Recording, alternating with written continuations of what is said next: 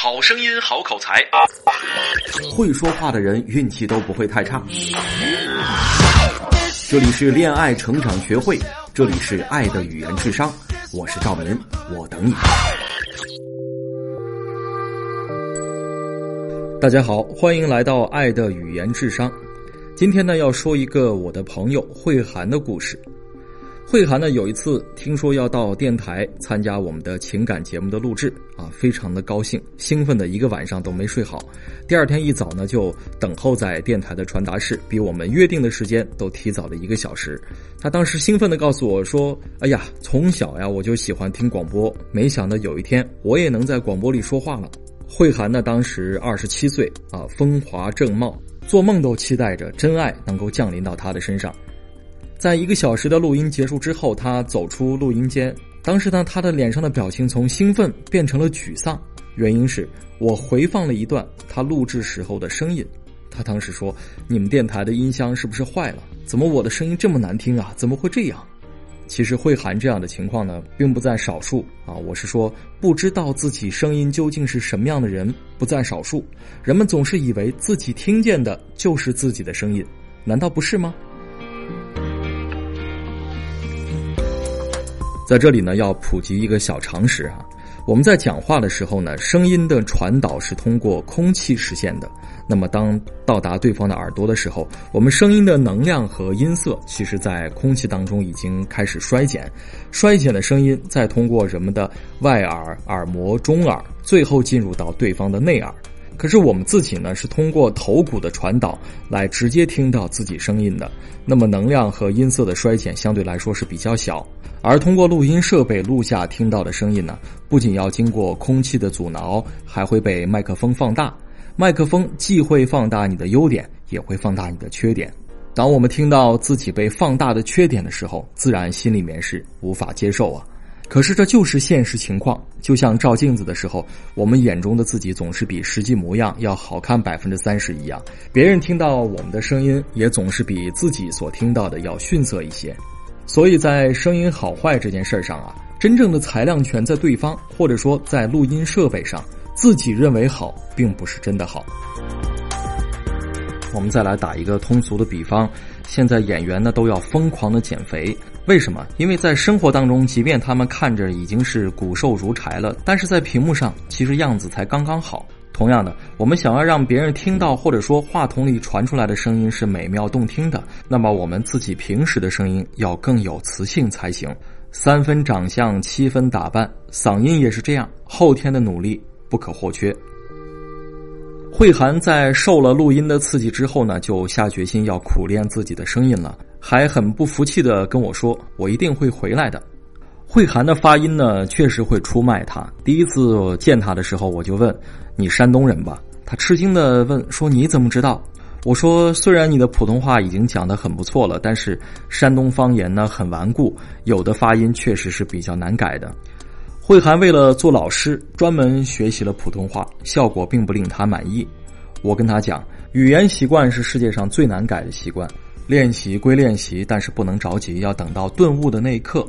与其把精力现在放在纠正口音上，不如考虑一下怎么先让自己的声音美起来。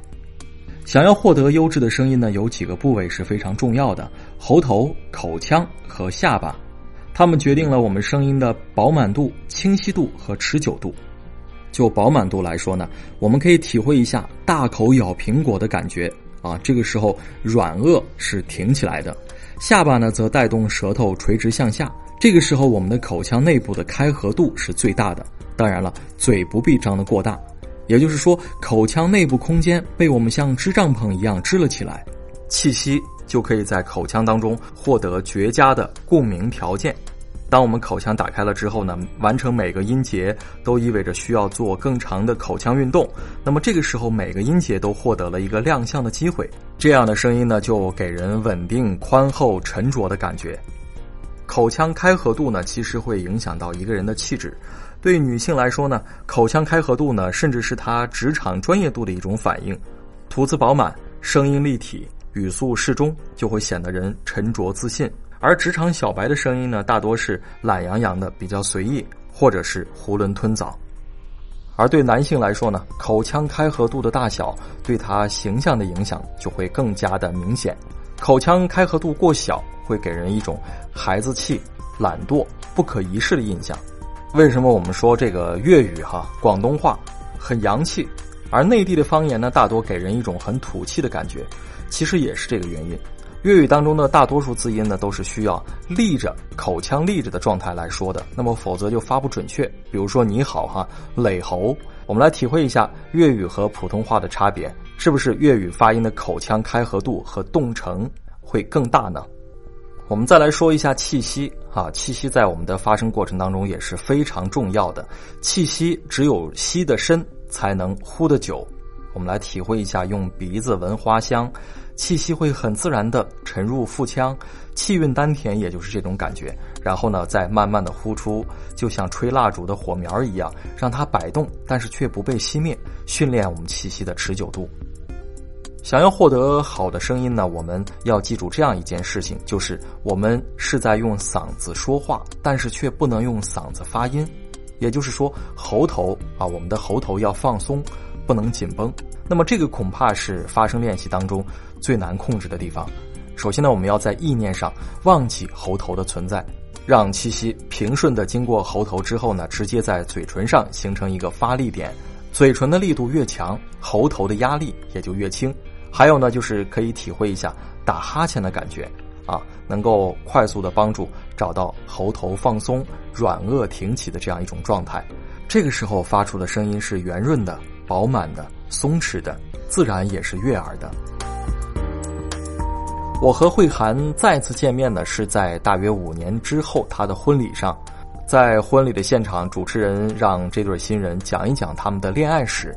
慧涵说，她跟她的老公呢是在网上认识的，互相加了微信之后呢就开始闲聊。这个时候呢，新郎插了一句话说。当他第一次在微信上听到慧涵的声音的时候，他就确定了对方是一个好姑娘，是一个出色的姑娘。的确是这样，慧涵心地纯净、自信果敢，这些年对声音美的不懈追求，让她变成了更好的自己。在敬酒的时候呢，慧涵拉着新郎官欢脱的跳到我的身旁，很得意的对我说了一句话：“我现在准备好了，节目录起来啊。”说到声音美呢，就不得不提到台湾的一位著名作家蒋勋。呃，他在内地读者当中最熟悉的身份呢是作家、画家、美学家，而实际上他也是一个非常棒的播讲人。他有一副醇厚磁性的好嗓音。蒋勋的文章和声音打动了无数的读者听众，其中就包括林青霞。林青霞曾经毫不避讳地说，蒋勋是他唯一的偶像，因为他的声音是他的安眠药。声音美是一种看不见的竞争力，在这个情欲荒凉的世界，你用声音征服了谁？谁的声音又打动了你呢？好，今天咱们就先聊到这儿。如果你想进一步了解更多，也可以关注我们的微信公众账号“恋爱成长学会”，微信搜索“恋爱成长学会”或输入“恋爱成长”的全拼，添加关注即可。下回再见。